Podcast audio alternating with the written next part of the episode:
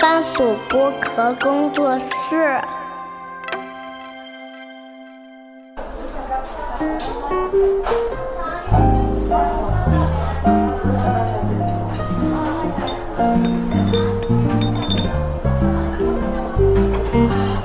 童晨杰的正常生活。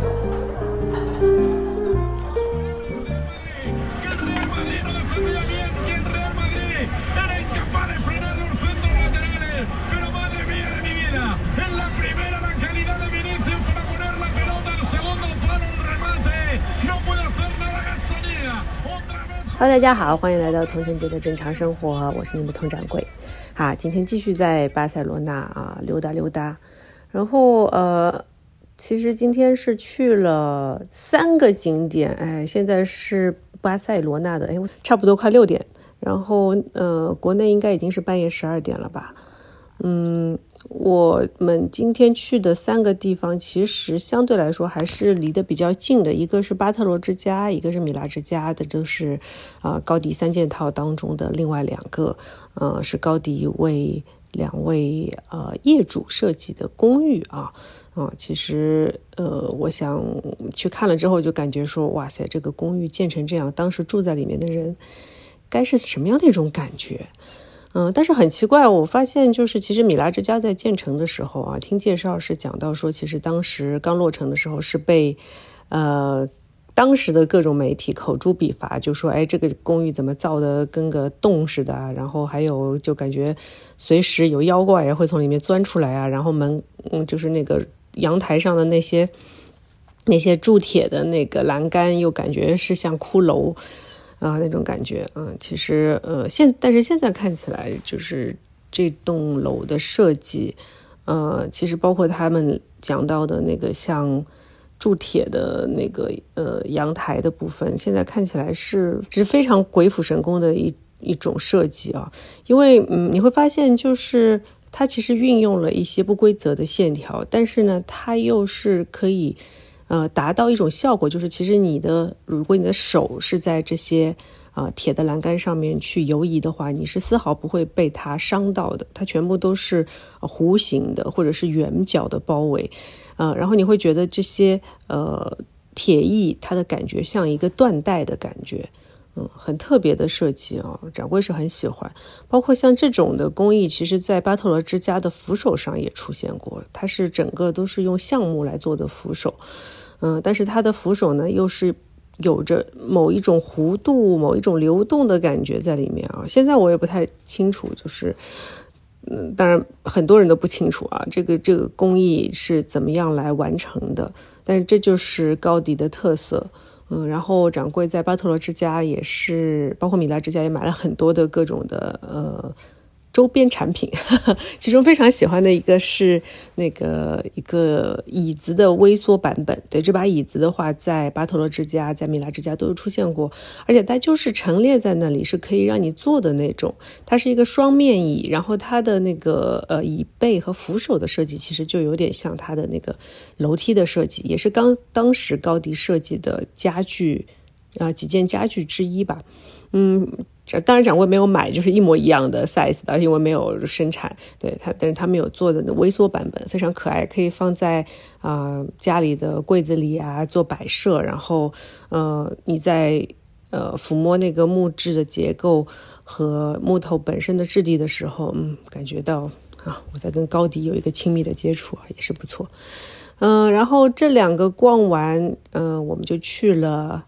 老城区，就是哥特区，然后是。逛了一下毕加索博物馆，对，也是到了巴塞罗那的一个必定要逛的景点吧。对于我们来说，呃，其实今天早上出门的时候，呃，有一些，嗯，我们两个有一些争议，就是关于说今天的三个景点能不能逛完，以及三个景点的时间安排。嗯，因为掌柜的腰伤这两天有点发作，嗯，尾椎的部分啊，因为以前撞过一次，就是说，嗯，走路的时间过长了之后呢，尾椎就会有一些疼痛。所以走路走的时间久的话，就会很累。嗯，所以其实我们今天几个景点离酒店也不远，嗯，特别是巴特罗之家和米拉之家，但是我们还是叫了车过去。嗯。然后到毕加索博物馆也是叫了车，但是毕加索博物馆会稍微远一点，所以今天早上有争执，说到底要不要三个全去，还是说就去其中两个算了？因为相对来说米拉之家离我们酒店更近，所以可能明天相对轻松的时候，我们可以随时过去逛。但是没想到巴特罗之家很快就嗯逛完了，然后我们就。步行到了米拉之家，发现哎，也只有两三条街的距离。那最后还是胜利的完成了今天的任务。对，虽然还是很累啊。掌柜刚才回酒店睡了半小时，然后给大家录播客。嗯嗯，毕加索博物馆，这座毕加索博物馆应该说是代表了毕加索的他的一个呃他的一个成长时期。包括他的晚年时期，然后他在巴塞罗那住的时候的一些作品啊，嗯，作品非常的繁多。然后，嗯，掌柜也不是一个非常好的艺术的讲述者，嗯，但是只是说他的一些藏品的话，现在我们可以看到的话，大概有四百多件吧，陈列出来。然后是各个时期，包括非常有名的蓝色时期。呃，粉色时期，然后还有毕加索刚刚到巴塞罗那的时候，他在呃艺术学校里面学习的时候的一些手稿，嗯，还有就是非常著名的他向宫娥致敬的呃一系列的作品。嗯，还有他开始他的结构主义创作时期的一些，呃，印象派和写实派混合的一些作品，都挺有意思的。如果来巴塞罗那可以逛一下。嗯，还有这座博物馆的建筑也挺也挺好玩的，就是它是在呃老城区的建筑里面嘛，它是和老城区是融为一体的这样的一个建筑。嗯，然后因为一开始这个博物馆可能没有那么大，后来因为渐渐的藏品越来越多之后，嗯，他们就扩建了这个博物馆。然后就发现它里面的，嗯，它是整个的一个动线的话，是以楼上为主，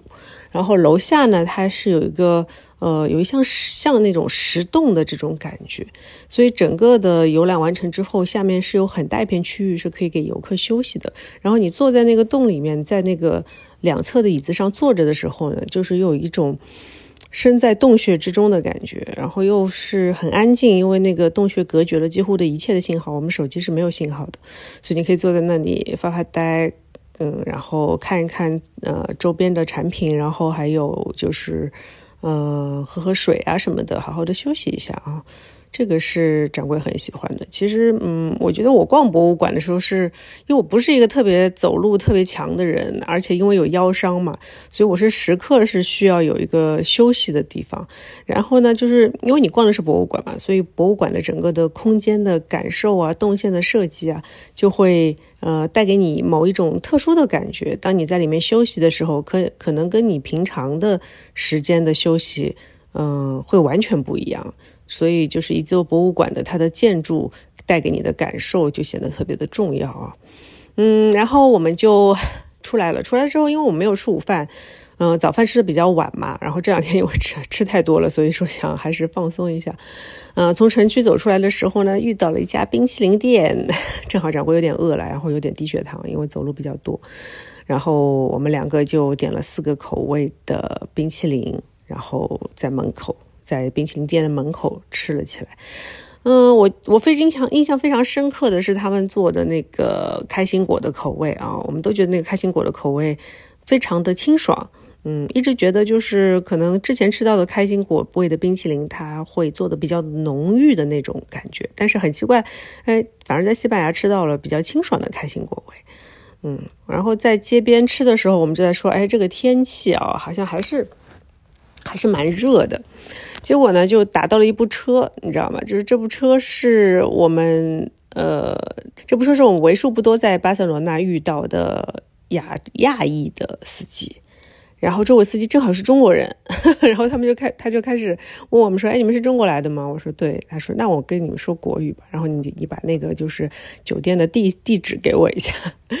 哎，然后就聊了起来。正好我就想说问一问巴塞罗那还有什么好玩的地方，因为我们可能还有一天半的时间。然后他就讲了一下啊，有游乐场啊，有山顶啊，然后可以去，如果有钱的话可以坐直升机啊，在巴塞罗那上方。逛一圈，然后俯视整个的城市的结构，因为他他给我们秀了一下巴塞罗那的整个的 map，你就发现它是呃方方正正一块一块的，它所以这样看下来的话，你就会发现整个的城市它呈现出一种比较特别的形状，嗯，但是我觉得应该我们应该不会去，应该会很贵吧，而且直升飞机，嗯，对你还还要找一下在哪在哪里啊？如果有做过的朋友，也可以给我留言，嗯，然后我们也问了一下他，我说哎，这位大哥，你什么时候来巴塞罗那的？他说。大概二十几年了吧，十几岁的时候，然后跟父母一起过来的，然后问他啊，为什么会选择巴塞罗那呢？然后他说，因为是不是我选的，是父母选的啊。然后他来了之后呢，其实也回国也会比较少。接下来又问了一下关于巴塞罗那的治安啊，然后消费水平啊，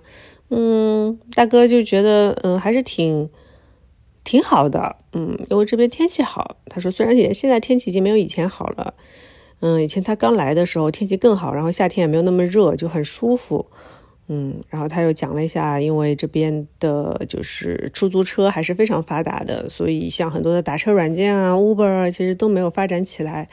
嗯。后来我们觉得可能还是跟网络不够快是有一定的关系的吧。嗯，包括说，就是其实对游客来说，可能还是打车会更安全、更方便一点。嗯，确实就是巴塞罗那的出出租车还是很多的、很发达的。但是像现在今天是周末嘛，然后到了周末，可能他们有有一半的司机是需要休息的，所以会有一个换班，这样。嗯，所以平常还是非常好打车的。嗯，然后跟大家讲一讲昨天晚上和今天早上的一些见闻吧。嗯，昨天晚上我们去吃了一家传统的、非常有名的一家餐厅啊，也也有点贵，不过我们吃到了很多很多的海鲜，然后还有海鲜饭，它有个大拼盘，嗯，它有两种拼盘啊。这家这家餐厅是，呃，它是以海鲜为特色的，就是你一进门，你就可以看到，呃，那种海鲜的 setting 的那种。玻璃缸啊，就像我们以前就是看在饭店啊，就是看到这种鱼游来游去啊，然后螃蟹爬来爬去啊，还有一些牛蛙之类的。但是啊，他们没有牛蛙，然后对他他们的海鲜就没有那么活蹦乱跳啊。但是呃，他们 serve 的这些海鲜的品种非常的多，有各种各样的螃蟹啊，呃，各种各样的虾，像有龙虾呀，然后鳌虾呀，还有呃大的明虾。嗯，还有各种各样的贝壳，嗯，然后我们就点了一份熟的，因为在巴黎的时候已经吃过生的海鲜拼盘了，所以这次点了一盘熟的海鲜拼盘，嗯，两人份的，然后也是吃的哦，酒足饭饱啊，因为其中包括一只大龙虾，大概有八九只鳌虾，还有各种各种虾和那个嗯扇贝，它基本上都是用黄油烤过的，就很香很好吃，然后也很入味。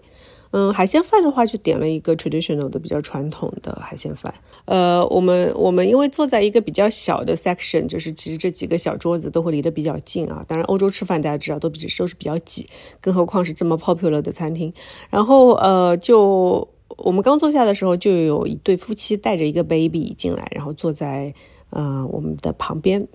确切的说是坐在我们后面一桌，但是呢，就是大家离得很近嘛，然后我就想，哎，baby baby 很可爱，然后他们就推了个车把 baby 放在旁边，嗯，坐在后来就让他坐在了婴儿椅上面，嗯，然后他们就开始点菜呀什么的，主要好像还是爸爸在吃，妈妈可能吃饱了或者说他不想吃这个，嗯，然后就就看到小小朋友啊，一开始还挺乖的，坐在那里还嘻嘻哈哈逗逗他，接下来呢就开始不乖了，嗯，就开始闹啊什么的。然后你就会发现，哎，周围人还是还是态度不错的啊，嗯，还是非常友好的。像后来来了一个老爷爷，还逗了一下那个小宝宝，嗯，然后小宝宝还是就是会会会叫啊，然后会闹啊，嗯，然后妈妈呢就想办法就说，哎，我就是要不喂奶吧，然后非常大方的就嗯就就开始啊喂奶。当然他们因为坐在角落嘛，然后后来但是主要是因为后来 waiter 过去跟他们讲话什么，好像。嗯，也没有什么避讳，我们就说哇哦，哇，这个国外的环境真的是很开放。然后就是大家对于这个事儿，嗯，带小孩也好啊，或者喂奶也好啊，嗯，其实也是非常就是觉得它是一件很自然的事情吧，就丝毫没有人会有任何的异样的眼光。嗯，所以我觉得哦，在欧洲好像带小孩出来还是比较普遍的，然后被人接受的一件事情。